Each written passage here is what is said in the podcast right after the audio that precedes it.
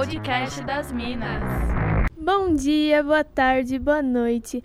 Esse é mais um podcast das Minas e hoje a gente está aqui com a Tati. Tudo bem, Tati? Seja bem-vinda. Muito obrigada, eu também. E você? Tô ótima, graças a Deus. E hoje a nossa convidada especial para falar sobre essa final da NBA é a Lana Ambrosio da ESPN. Tudo bem, Alana? Seja bem-vinda. Oi, meninas, tudo ótimo e vocês? Obrigada pelo convite. Vamos falar sobre essas finais que foram vamos dizer assim, estranhas, né? Ninguém esperava um Toronto ganhando do Golden State. Bom, para falar um pouquinho desse time campeão, Vamos lá, Gasol vai fazer a reposição, sempre buscando ele. Kawhi, com certeza ele vai tentar o chute. Kawhi Leonard foi para a zona morta para o arremesso!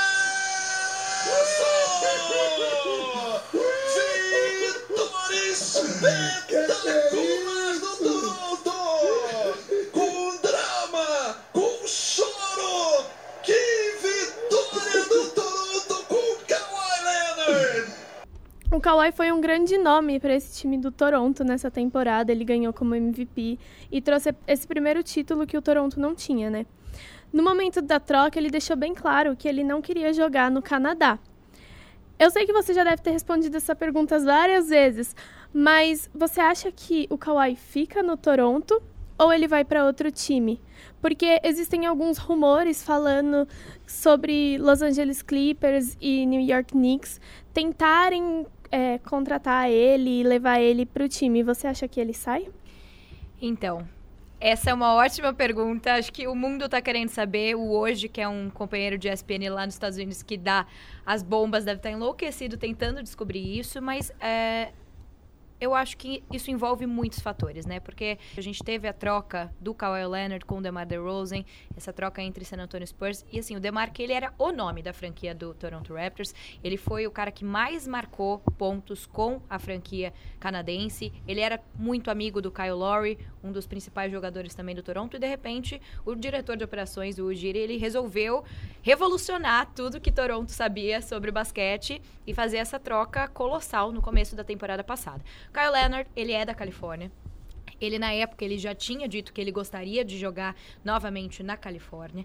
Então, naquela época, isso com certeza pesou. Ele até ficou incomodado com a diretoria do Spurs, já que eles já estavam com uma rusga na temporada inteira, desde a lesão dele nas finais de 2016. Ele acabou ficando a temporada 2017 2018 inteira sem jogar, até chegar no Toronto Raptors. Então, assim, antes dele jogar nos Raptors, antes da gente imaginar que o Toronto Raptors ia chegar até as finais, e não só chegar até as finais, como desbancar o Golden State Wars, né, que não é coisa coisa fácil assim, é, com certeza era uma coisa que ele devia estar tá pensando a curto prazo.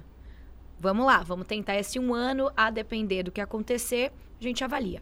Agora, a situação é completamente diferente. Porque ele não só deu título para uma cidade que nunca teve título, para um país que nunca teve título na NBA, afinal de contas só temos o Toronto Raptors. Exato. Então, a, se você for ver a alegria que os caras estão lá. É muito engraçado as coisas que aconteceram para convencer o Kyle Leonard a ficar. Teve um cara no dia das finais que não sei se vocês viram, muito engraçado. Ele ficou, pegou uma planta enorme, assim, saiu andando, e aí um repórter perguntou para ele: "O que, você tá fazendo com essa planta? Por que, que você tá comemorando com essa planta?" E a resposta dele foi: "Ué, eu vou dar isso aqui pra casa do Kyle Leonard, pra enfeitar, enfeitar, pra esquentar a casa do Kyle Leonard, porque a gente quer que ele fique. Então, assim, tem uma cidade que quer que ele fique, e eles já perceberam, ele já percebeu que tem uma equipe que consegue ganhar título. Então eu acho que depois desse campeonato, a gente tem uma chance grande do Kyle Leonard ficar. Porque ele tinha essa vontade de jogar na Califórnia, de voltar para casa. Ele tá fora do país dele, no caso, né? Ele, é, só que ele é um cara fiel, digamos assim. Na minha opinião, uh, ele, ele foi draftado, né? Pelo San Antonio Spurs, ficou com o, o, San Antonio. E o San Antonio tem uma cultura muito de cultivar os seus jogadores, né? Uma cultura que ficou assim com o Tim Duncan, com o Manu Ginobili, com o Tony Parker, esse trio que foi muito vitorioso, vitorioso logo ao lado do Greg Popovich. Então, assim, a ideia do Kawhi, antes da lesão, antes desse estresse todo que rolou com a diretoria, era ficar no San Antonio Spurs e se aposentar no San Antonio Spurs. Eu não acho que ele seja um cara que tem essa necessidade de ficar trocando de equipe, de perseguir novas coisas coisas, ok, consegui cumprir esse meu, esse meu objetivo, agora preciso é, me encaminhar para um outro lugar. E tem uma outra questão também financeira. Como ele já é do Toronto Raptors, o Raptors pode oferecer um contrato máximo para ele por um valor maior do que outras equipes. Então, ele está muito bem em Toronto, ele está feliz, tem uma química muito grande com o time e com tem uma conexão com a cidade, já que ele deu para Toronto uma coisa que eles nunca tinham tido. Acho que pensando por esse lado e analisando o histórico de Kawhi Leonard, que é um cara mais tranquilão, a chance dele ficar é grande. Seria muito bom pro Toronto. ah, eles iam gostar. Demais. Bom, e falando sobre as janelas de contratações, é, o Toronto tem um histórico negativo, né, ao contratar jogadores. E nos últimos anos, aparentemente, isso foi melhorando, né? E eu queria saber se depois do título, você acredita que os jogadores possam procurar é, a jogar no Toronto, se eles vão sentir um desejo em jogar no time, em começar uma nova história lá? Eu acho assim, é, você jogar no time campeão é sempre uma tentação, porque você fica se perguntando, tá, esse time já conseguiu fazer tanta coisa sem mim. Se eu chegar lá, o que, que eu posso fazer para ajudar? O que, que eu posso fazer para contribuir para ir em busca de um título, né? Porque a partir do momento que você desbanca o Golden State Warriors, passa por times como Milwaukee Bucks, Philadelphia 76ers, prospectos mesmo que tinham tudo para terem também alcançado as finais nessa temporada, você coloca holofotes que antes não tinham, né? Estar ao lado de Kyle Leonard acho que é a vontade de muitos jogadores. É... Mas eu acho que assim, o Toronto tem a diferença, claro, de ser no Canadá. então a liga tem 29 times nos Estados Unidos, uma só fora. Acho pela questão salarial, o cap space que tem o time do Toronto Raptors, a gente não vai ter umas mudanças tão drásticas na equipe. Por exemplo, que nem tivemos na temporada passada para que esse título agora fosse possível. Mas eu acho que assim, se oferecessem para algum jogador é, fazer ficar, né, permanecer com eles ou fazer essa troca aí para lá, não vejo por que o jogador não gostaria, a não ser essas questões mesmo fanistas, de você querer permanecer no seu país, ou mesmo se você quiser é, fazer uma troca de time para que você consiga ser o protagonista lá, porque uma coisa é clara também.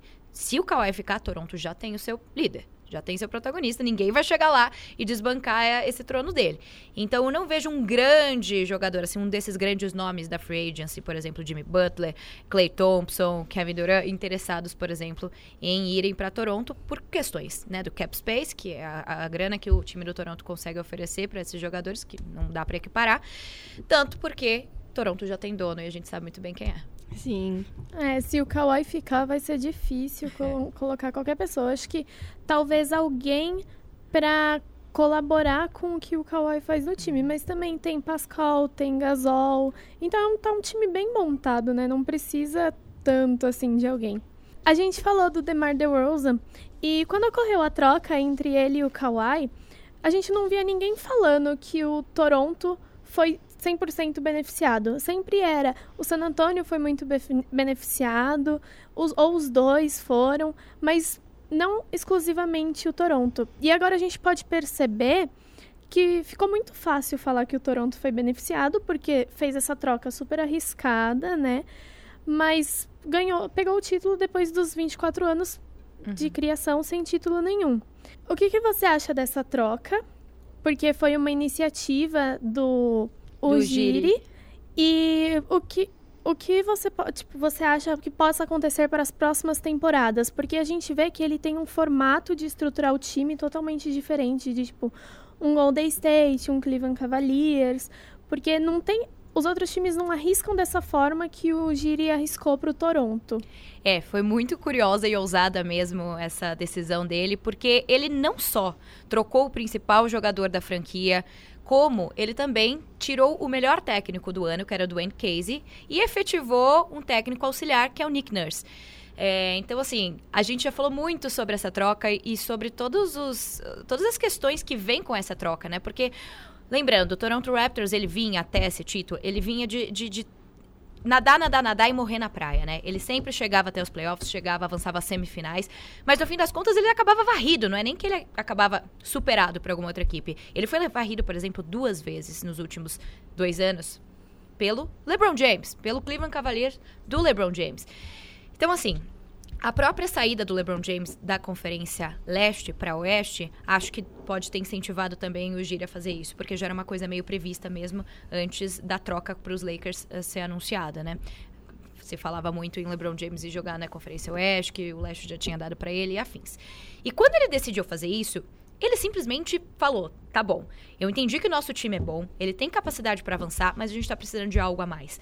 E o Kawhi foi, no fim das contas, um movimento arriscado, porque ele vinha de uma temporada inteirinha sem jogar, com uma lesão no quadril seríssima, e a gente não sabia de que forma ele ia se recuperar, e sem contar no atrito que ele teve com o San Antonio Spurs, porque quando ele se machucou, foi, foram meses dessa, dessa história de assim, San Antônio queria que ele jogasse, ele falava que não estava preparado, os médicos davam ok, aí os médicos particulares falavam que não, então acabou se é, criando esse conflito, que também podia ser prejudicial no, na questão assim, sem saber a história direito, o Kawhi, ele tá disposto a jogar? O que que tá acontecendo? Ele ainda é um jogador confiável, sério, que a gente achava que ele é? E quais são as condições que ele vai voltar para a quadra depois de uma lesão dessa magnitude, né? Então eram várias perguntas a serem feitas. E mesmo assim, o Giri resolveu apostar.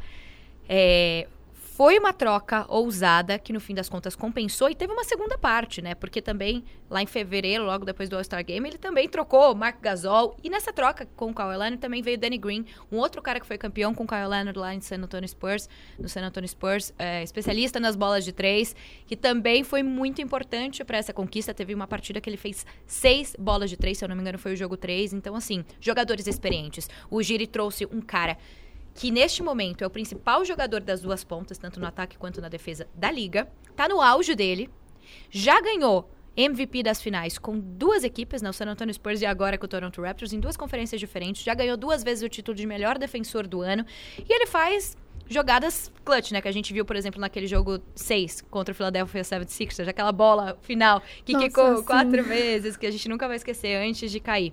Então, assim, foi uma aposta, mas ele também cercou o time com jogadores muito experientes. Kyle Lowry, que já conhecia a franquia, o Pascal Siakam, o Most Improved Player, muito provavelmente nessa temporada, a gente vai saber mais pro fim do mês quando sair, quando sair a premiação, mas uh, ele que melhorou demais os seus números nessa temporada, contribuiu muito. O próprio Fred Van Vliet, que veio também de uma boa temporada regular, caiu nos playoffs, o filho dele nasceu e de repente ele renasceu das cinzas. E também temos Mark Gasol, né, que veio dessa troca com o Memphis Grizzlies, também já foi eleito melhor jogador defensivo do ano, um cara muito experiente, é, muito bom, um jogador espanhol, irmão do Paul Gasol. Então, assim, a gente viu uma jogada muito interessante e inesperada, né, do Giri, porque como você ia imaginar que isso ia acontecer e ia dar frutos tão bons? Então, eu acho que talvez sirva de, de inspiração para franquias apostarem no que elas acharem que é o correto para o seu time. Porque, por exemplo, a gente teve há pouco essa troca entre Lakers e Pelicans, que, enfim, Anthony Davis finalmente vai para os Los Angeles acabou Lakers. A novela, é, né? acabou essa Porque, novela olha... que começou ó, há tempos. LeBron tava querendo faz tempo jogar com o AD. E finalmente rolou. Mas o que que o, que que o Lakers teve que abrir mão para isso? Praticamente Muitas todos os seus jogadores, coisas. exatamente. For Lonzo Ball, Brandon Ingram, Josh Hart, que estava muito bem na D-League antes. E assim, o Lakers também ficou de fora por causa de todas as lesões que os seus é, principais jogadores tiveram. Exemplo de LeBron James, que nunca tinha perdido tantos jogos numa temporada. Então eu acho que, por exemplo, essa, esse, esse move, esse... Oh, Move. movimento ousado do time do, do Toronto Raptors, a gente vai ver ainda nessa off-season com outras equipes que vão perder os seus principais jogadores, vão ter que se reinventar e times que vão dar tudo por esses caras que vão estar na free agency. É, a gente vê o time do Toronto, um time. É muito estranho, porque parou o Antetokounmpo, parou o Curry, parou é, o Clay Thompson antes da lesão. Então, é um time muito bom na defesa e que também cestas de 3 e cestas de 2 não perde, né? É, a gente teve o Toronto Raptors com a melhor defesa da temporada regular.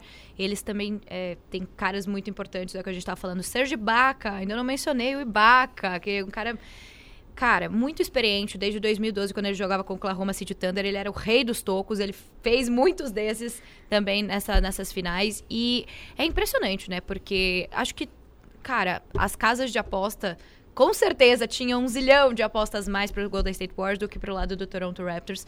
E a partir do momento que eles desbancam os atuais bicampeões, tudo bem, temos lesões envolvidas, Kevin Durant, Clay Thompson, mas o time jogou muito bem. E vamos lembrar também que eles ganharam na temporada regular as duas partidas que eles jogaram contra Sim, o Golden contra State Golden Warriors. State. E que nessa, nessas finais, eles ganharam 17 dos 24 quartos. Ou 18, se eu não me tô, Acho que eles ganharam 18 e empataram duas. Desses 24 quartos que eles acabaram jogando contra o Golden State Warriors. E com uma unidade defensiva muito poderosa. Eles souberam muito bem marcar, fazer a dobra no Stephen Curry na primeira partida. Também fizeram com o Clay Thompson. Aí veio a lesão, eles tiveram que se reformular, perderam o jogo 2, entenderam o que, que não ia dar certo, o que, que eles precisaram se reajustar. E muito disso também é pelo Nick Nurse e todos os testes que ele fez ao longo da temporada, sabendo muito bem como trabalhar com seus oito principais jogadores, que é um time que tinha menos gente do que, por exemplo, o Golden State, que o Steve Kerr botava 11 caras em quadra ao longo desses playoffs. Aí no TK, grande ação individual. Curry pro arremesso, último instante. Ah! A jararaca safada!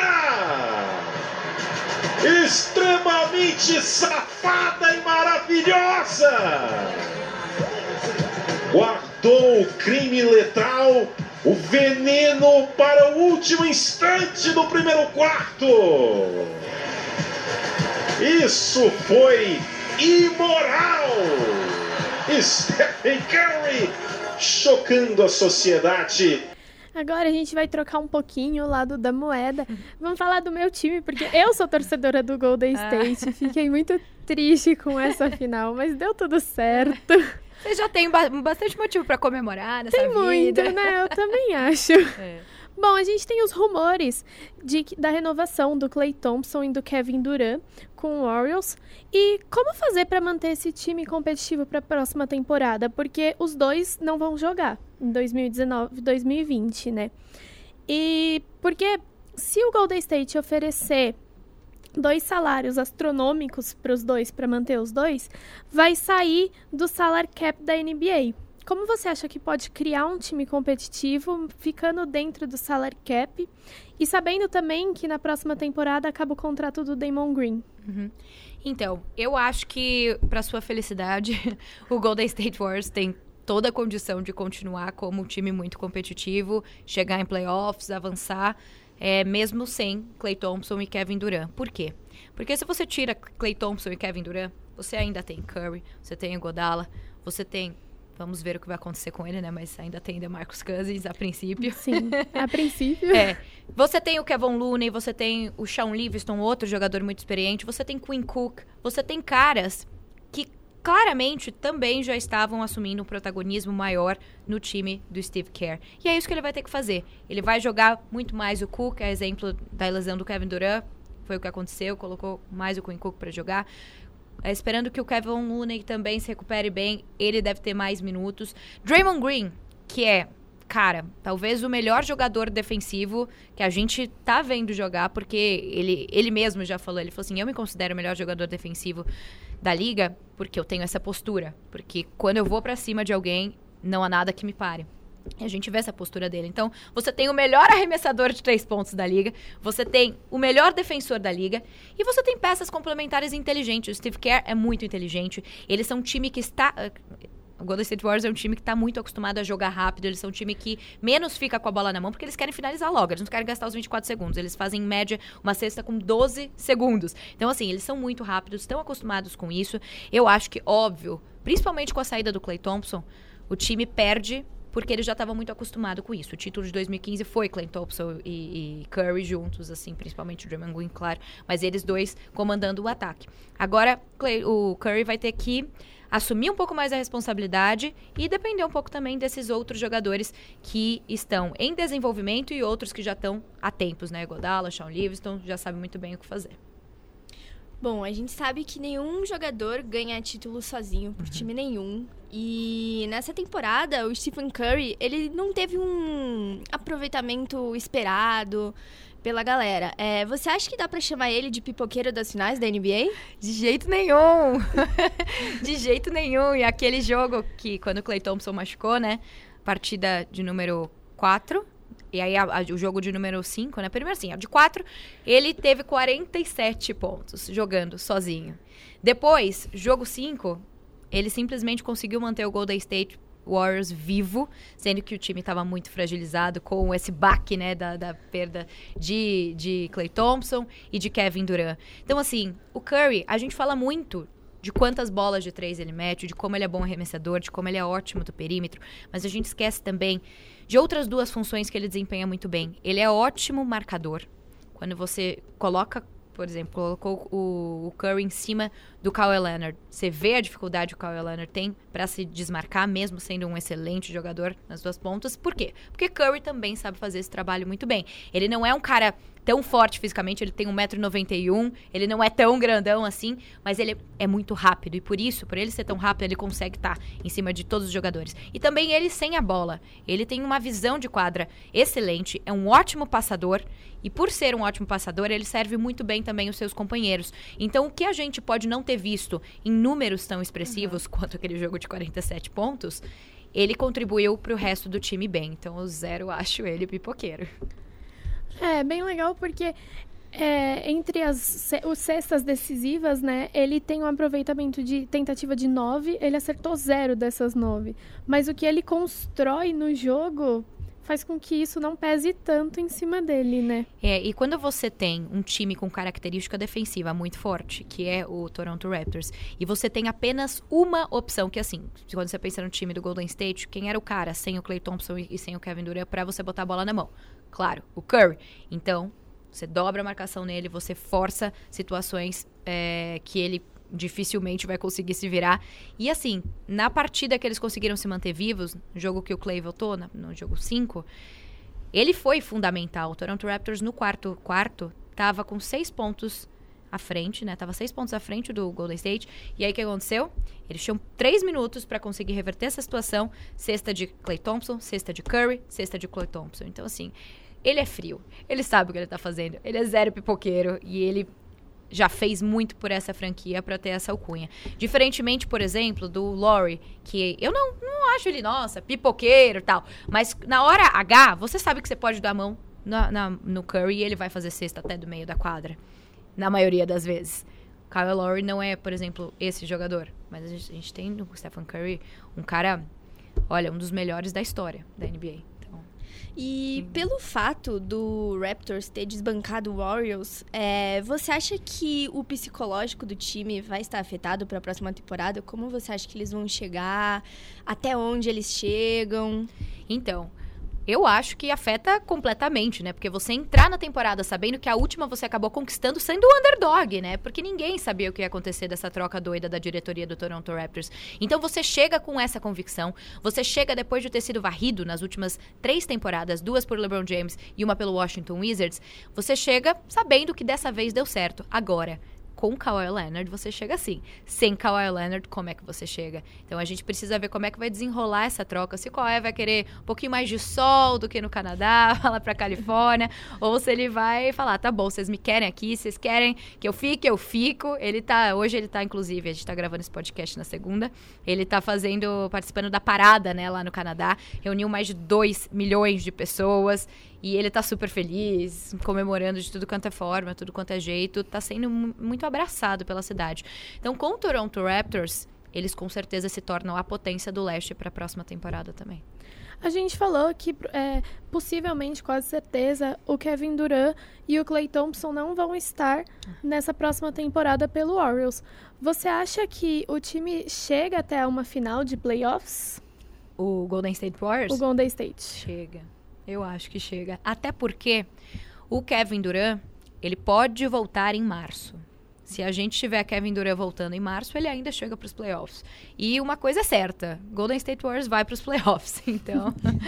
e assim, com as lesões deles, acho que a chance deles ficarem em- né, nessa free agency e optarem por ficar num time que pode oferecer uma estabilidade para eles, eu acho que é bem maior do que se eles não tivessem lesionado. Olha, agora a gente pode falar um pouquinho do seu Chicago Bulls, Ah, que a que gente dó. sabe que você é torcedora. É, caso sejam confirmadas renovações do Duran e do Clay Thompson, Os Orioles podem voltar a ter uma segunda dinastia, que nem foi o Chicago Bulls de- do Jordan lá atrás, em 1900 e bolinha. É, eles estavam tentando isso agora, né? Passar o nosso número de títulos, mas estamos empatados, seis títulos para cada. É, eu acho que sim. Ficou até triste de falar desse assunto.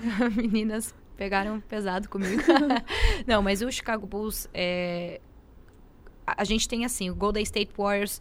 Se eles não estiverem mais numa crescente por causa das lesões, eles estão estabilizados num lugar muito alto na NBA. Enquanto o Chicago Bulls tem um grande caminho pela frente para voltar a ser uma franquia competitiva que a gente não vê há pelo menos três anos, se não mais, mas assim, três anos quando chegou nas finais do Leste, ok, beleza, 2016. Então, assim, também não é para essa temporada que o Chicago Bulls vai conseguir voltar, se consolidar, se consolidar, fazer as escolhas certas que eles precisam, trazer os jogadores que seriam ideais para que eles tivessem um armador decente, que eles conseguissem voltar a ter uma cultura defensiva que ficou lá atrás com o Tom Thibodeau. Então, assim, Chicago Bulls está aqui embaixo, o Golden State Warriors está bem acima. A tendência do Golden State conseguir continuar evoluindo e o Chicago ainda penar bastante para isso é grande. Sendo assim, capaz que eles conseguem. Só que a gente teve uma coisa que ninguém nunca vai ter. Michael Jordan no seu ápice, década de 90, transformando o basquete como a gente conhecia e sendo lembrado para gerações futuras. Porque quando a gente fala sobre o Michael Jordan, ninguém questiona se ele é o maior de todos os tempos. A gente só fala, ah, tá bom, o Michael Jordan é o maior de todos os tempos. E depois dele, quem vem? Então, assim, isso ninguém tira da gente. Mas como time, tá precisando crescer evoluir muito. É, É, eu- eu concordo. O Jordan continua afetando as gerações. Ver Jordan jogar, a gente procura vídeo hoje no YouTube, porque era um cara que incrível. Mas até Jordan não ganhou títulos sozinhos, né? Claro. Rodman, Pippen, tinha toda uma legião que conseguiu ajudá-lo a fazer isso. Mas ele por si só, ele era o cara que falava: tá bom, eu não me importo quem vai estar no meu time. A gente vai jogar juntos, mas pode ficar tranquilo, porque joga a bola na minha mão e vai dar certo. E, e deu, e deu. Foram seis títulos em. oito, é, é, Seis títulos em sete anos. Só não teve um porque ele foi jogar golfe. Então tá bom. Você acha que o Chicago, o Chicago tem chances esse ano de se estruturar um time melhor, ir para uns playoffs, disputar? Ai, do jeito que tá, não. Se acontecerem mudanças né, nessa off-season que me derem um pouquinho de alegria, quem sabe trazer um Conley do Memphis Grizzlies, cercar a gente de jogadores um pouquinho mais experientes. Agora, me desagrada muito o Garpex, que é a nossa diretoria. Jim Boylan ainda não me convenceu, mesmo com a saída do Fred Hoiberg, eu não entendo por que, que o Boylan tá lá. E a gente tem o cap space comprometido, renovamos com o Zach Lavine, que é o nosso principal jogador, lá ao lado do Marcanin. Temos esses dois prospectos, eles são jovens, eles têm muito o que desenvolver ainda, mas acho que se não colocar uma cultura mais defensiva nessa equipe e trouxer gente, nem chance dos playoffs a gente tem esse ano. Vamos ver como é que vai se desenrolar essa off-season. Off-season. É, é uma pena, né, para esses torcedores sofredores. Meu pai, ele é torcedor do New York Knicks. Putz. É outro que sofre também. Tá todo dia lá xingando. Ficou iludido com o draft, com o sorteio. Ficou bem iludido, ficou bem triste. Poxa. Falei isso pro Bugarelli no podcast da semana passada. Ele falou: Eu tenho dó do seu pai, porque olha, é que, é que nem você, coitado. É. Mas o seu pai, ele ainda foi iludido, porque assim, quando o New York Knicks ficou tão mal nessa temporada, as chances dele era 14%, né? Ele tava lá em cima, a chance de pegar a primeira pique. Pô, agora o Zion vem, eles têm espaço pra trazer um grande Exato. jogador. Então, assim, nossa, vamos juntar, sei lá, o Kyrie Irving ou o Kevin Durant com o Zion Williamson, vai ser muito legal. E de repente, Kevin Durant machuca, Zion Williamson definitivamente não vai pro Knicks. Então, não E sabemos também é que vai perdeu a primeira escolha. Exato. Bem Bom, triste. gente, eu não sei vocês, mas tem um torcedor que tá bem feliz com o Raptors, que é, É. o rapper Drake, né? Ah, isso é verdade. Esse Tava tá. lá comemorando, lançou duas músicas. Uhum. tá felizão, né? Já é difícil rimar com Kawaii, né? Fiquei pensando nisso. ele ficou.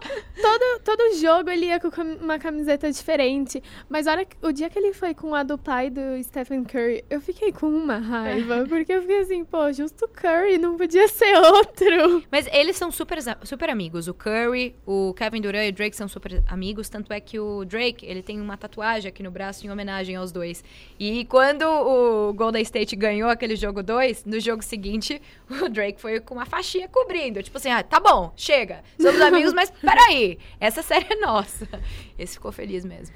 Aí a gente, eu vi uma notícia falando que depois que terminou, o Curry ligou pra ele e falou É. assim: Olha, parabéns, Sim. porque a sua macumba deu certo. Depois de muito tempo, né? Depois de Depois até numa tempo. psicologia reversa, ele brincou. Teve um dia que ele foi no jogo contra o Sixers, ele foi com a camisa, com o moletom do Sixers. E aí os Sixers perderam. Então, assim, acho que o Drake já tentou de tudo. No fim das contas, ele só precisou confiar no Kawhi. Exatamente, jogou na mão do Kawhi. Foi que foi. É. Bom, a gente fica por aqui com esse podcast. Queria muito agradecer pela sua presença, Alana. Muito obrigada por conversar com a gente sobre essas finais. Muito sucesso pra você e obrigada por ter disponibilizado o tempo pra vir gravar com a gente. Imagina, foi um prazer. Obrigada pelo convite, meninas. Até a próxima. A gente fica por aqui. Vocês podem escutar a gente no Spotify, no SoundCloud e na plataforma da Apple Podcast. E procurar a gente pelas redes sociais, arroba podcast das Minas. Até semana que vem, pessoal! Podcast das Minas.